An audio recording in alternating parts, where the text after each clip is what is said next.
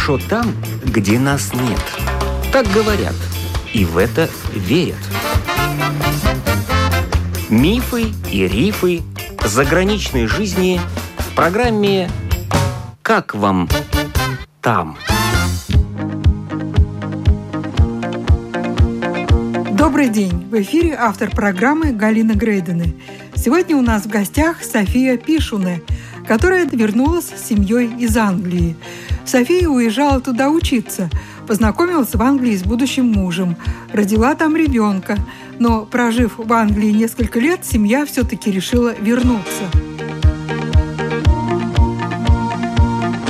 У меня был финансовый менеджмент в латвийском, но не законченное. И потом у меня было узнение Дарби управленческое в филиале Манчестерского университета, это РСЕБА наша. Поэтому мне очень без проблем было поступить в магистратуру в Англии без каких-либо экзаменов.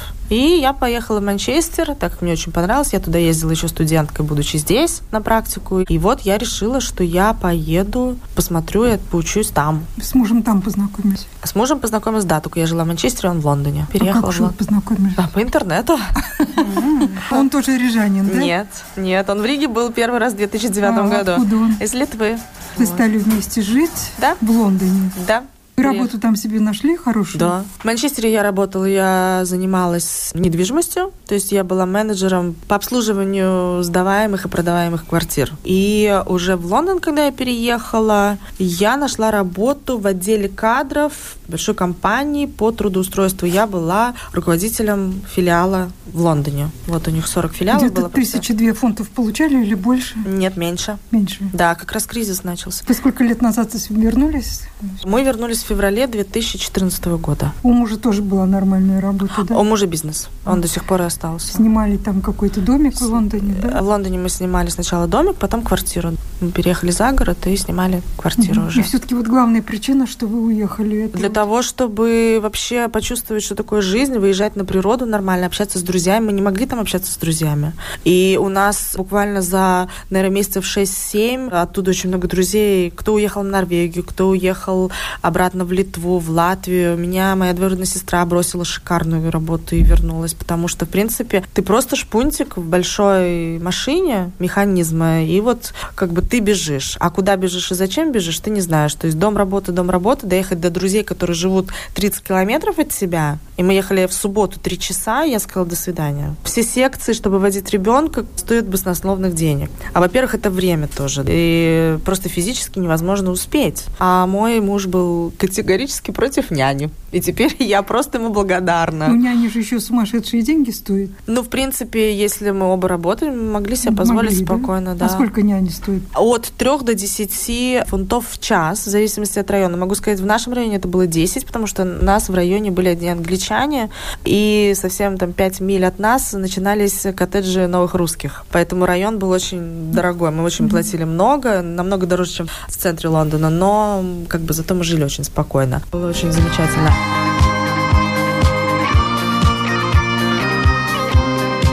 Если оставаться, там был только один выход. Я предлагала это тогда переезжать в Литовский район, где жил мой муж изначально, пока вот я не забеременела. Потому что у них существовало очень много литовских и русских детских садов, которые открывались в 7 утра и работали до 9 вечера. Меня действительно многие друзья в 9 часов вечера только забирали своих детей оттуда. Ну, частные сады, mm-hmm. очень много было секций, кружков, подготовительных. Mm-hmm. То есть там, да, там и можно было няню найти за 3 фунта, и ближе все-таки к центру города, если работать. Это был единственный вариант, если бы мы там оставались, то mm-hmm. только переезжать туда. Хоть мне не особо нравилась инфраструктура, но по комфорту из-за ребенка там было, ну, вот в таком плане, mm-hmm. да. В нашем районе можно было оставаться, если бы я, например, не работала. И то, опять же, вот эти вот секции и все остальное, я не могла найти поблизости особо ничего. То есть это только поезд, электрички. А машину я отказала. У меня в Манчестере была машина, я приехала в Лондон, я отказалась от машины. Для меня это был стресс. Потому Почему? что пробки, я могу сказать, в плане развития ребенка общего, конечно, они там э, выращивали свои растения, там каких-то паучков разводили. Это было супер, потому что действительно они в этом плане как-то развивают детей, да? С трех садик? или с четырех? Нет, с полутора лет. С полутора? Ну, садик. Садик при школе? Ну, у них с одной стороны вход в садик, а, а с другой стороны ага. в школу был, да. Платить надо было? Да. Да. довольно много, да? Я платила, вот считайте, он ходил два раза в неделю, за месяц у меня было 460 фунтов. Ого. Да, Да, но потом я получила скидку, так как я все-таки работала, поэтому на два дня я отводила. Я самозанятым лицом была, и муж работал. Они дают скидку работающим родителям. А каждый день нельзя было водить? Можно, но Можно. я считала, что он еще маленький, и я хотела, чтобы просто он начал привыкать. Меня не устраивала это гигиена и это питание. Во-первых, они не готовили в садике. У них это все привозилось, и я видела, потому что первые дни они просили, чтобы родители сидели в фойе, ну, на всякий случай, чтобы, ну, то есть адаптация прошла нормально. И когда мороженое на десерт, то есть ты читаешь меню, я вижу мороженое. Я пошла еще переспросила. Мне говорит, мороженое. У меня ребенок бронхитник. То есть горло слабое место. Я писала заявление, что я прошу вместо мороженого дать какие-нибудь там сухофрукты или фрукты, что по состоянию здоровья, ну, ему нельзя. А мороженое давали или перестали? Нет, они ему не дали, конечно. Mm-hmm. То есть я увидела, я написала, я сказала, mm-hmm. и они, он мне сказал, что ему дали изюмчик или что-то такое. Ну, я так поняла. Ага. А вообще-то чем кормили, кроме мороженого? Никаких супов, конечно, да? Нет, никаких супов, но в принципе, там мяско, овощи, пюрешка, это все остальное было. Каша, это, конечно, первое, что это келокс. Вот, меня тоже это не особо... И мне не устраивало, конечно, молоко из холодильника для маленьких деток. Но у них и все фрукты были из холодильника.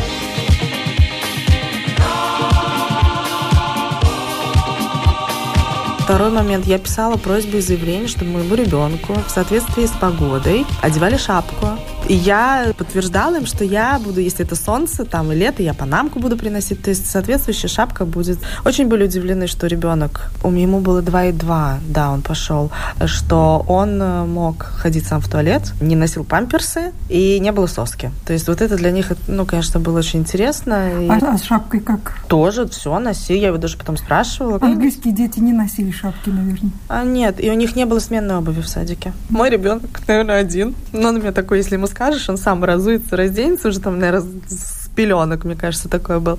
И у них получалось на первом этаже и сразу же выход на улицу. И вот эта дверь туда-сюда. Mm-hmm. То есть, опять же, это был, вот скажем, сейчас говорю про ноябрь, то есть, ну, холодно. И вот, например, в джинсах и в колготках. Он в саду, и они удивляются, почему он носит колготки. Я просила их следить, чтобы он носил колготки на улице. То есть не переодевается ребенок, как здесь, там пришел мальчик шортики одел, сандалики, и ребенок пошел в группу. Там такого mm-hmm. не Ну, естественно, никакого тихого часа. Тихий час по желанию. А как же там одни будут кричать, другие спать? Да, вот так вот э, они ставили, например, какой-нибудь маленький заборчик или там тумбочки сдвигали, э, клали матрасы.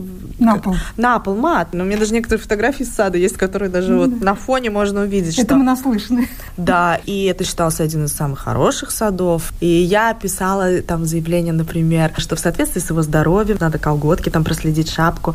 Также а я... другие дети без колготок, что ли, были? Ну, в Англии вообще купить колготки на мальчика Ой, простите. А в чем они ходят с голыми ногами? Да. У меня до сих пор в саду самый раздетый ребенок, наверное, ему все время жарко. Здесь? Да.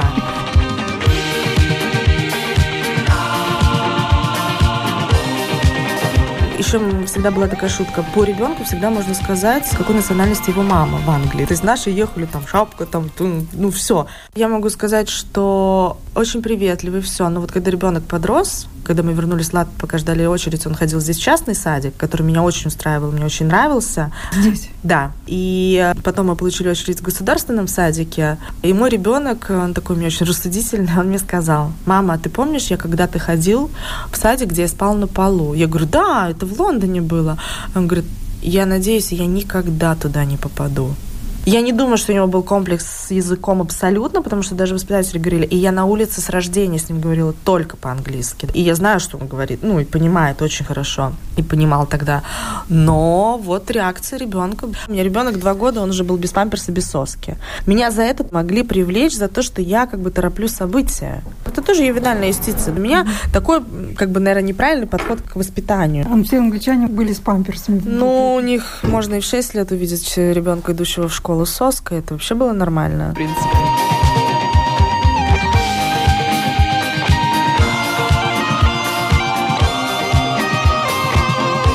Я когда отдавала ребенка в сад и говорила, что, например, так как он православный, и мальчик ему надо носить шапку постоянно. Я понимаю, что я, наверное, преувеличиваю, но мне надо было какое-то основание им дать, чтобы они одевали эту шапку. Также я в роддоме, когда он родился, я лежала в реанимации отдельно от него две недели, и я просила, чтобы его пеленали, потому что я очень хотела ребенка, ну, пеленать изначально. И мне говорят, ой, не надо, сейчас этим не заниматься. Я говорю, нет, у нас у православных принято. И они, да, да, да, да, да, да, да, все. Если вот такое вот прям слово говорили, mm-hmm. они вот это уважали. У вас что-то с родами не так пошло, да, если бы вы были в реанимации? Да. А кто виноват? Виноваты те врачи. Я могу так сказать одно, что в поликлинику там нет смысла ходить. Если уже что-то случается, надо ехать сразу в больницу, потому что больница очень хорошая, естественно, и аппаратура, и все остальное может быть даже лучше, чем в ну, Латвии. Там тебя примут в больницу? Да, ну, конечно, если скорая помощь. А если не скорая? Нет, сам тоже, конечно, Можно. да. Да, да, я ездила не один раз, ну, угу. беременна когда была.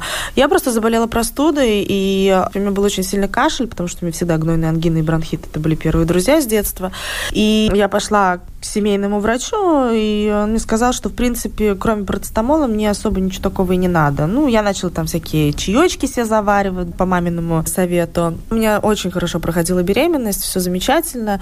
И потом буквально у меня уже срок начал зашкаливать, а я все не рожаю, не рожаю, а мне все плохо и плохо, и, и меня в больницу не берут, я приеду, они меня проверят то-то-то, и я уже чуть ли не теряю сознание в а коридоре. Плохо что?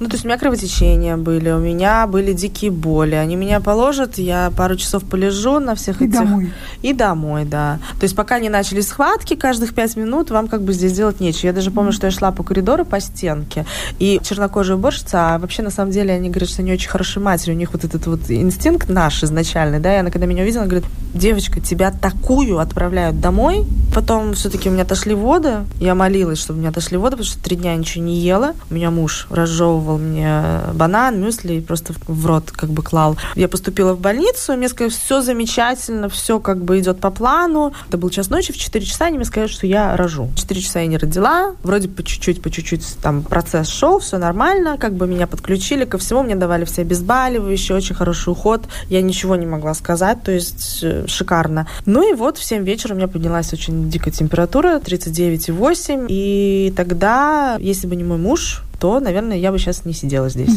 А что он сделал? А он просто начал ногами двери открывать. Все возможные и невозможные кабинеты и говорит, что, пожалуйста, режьте.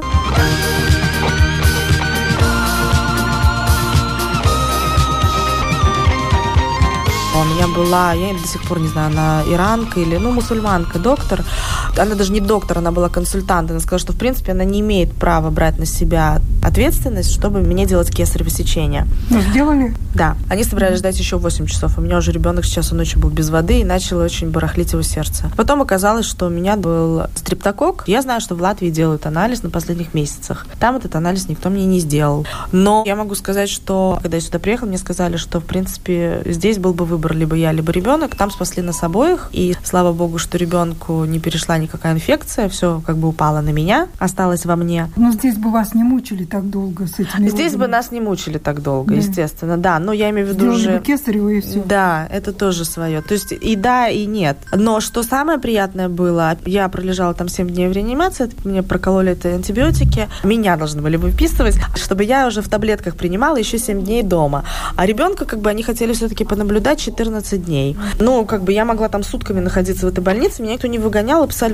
И доктор пошла и написала заявление, а мне не было молока первые дни, что у меня появилось молоко, хотя его еще не было, что я кормящая мама, что ребенок на грудном кормлении. Вот мусульманка, да, она мне звонила даже когда у нее смен не было в отделении, спрашивала, как дела и все. И подговорила всех нянечек в реанимации детской, и все сказали, да, она кормит, когда пришла комиссия. И потом мне ребенка даже перевели в мою палату через 7 дней, когда я уже окрепла крепла, потому что я много крови потеряла очень. Да, она Но мне сделала... отношение-то человеческое. Обалденно. Не знаю. Ну вот мне, наверное, так повезло. И обалденный был уход. Даже когда хотелось очень поспать, приходили медсестры говорили, давай мы с ним посидим, у нас сейчас тихо, спокойно, поспи часик. Мы вот проследим за ним. То есть я этого не ожидала. Я даже уезжала, мне еще надавали целую...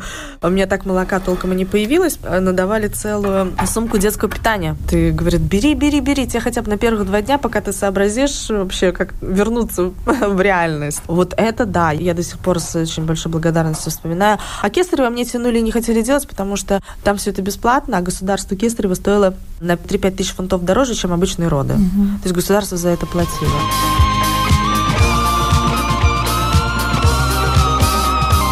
София Пишуна рассказала, легко ли стать и быть мамой в Англии.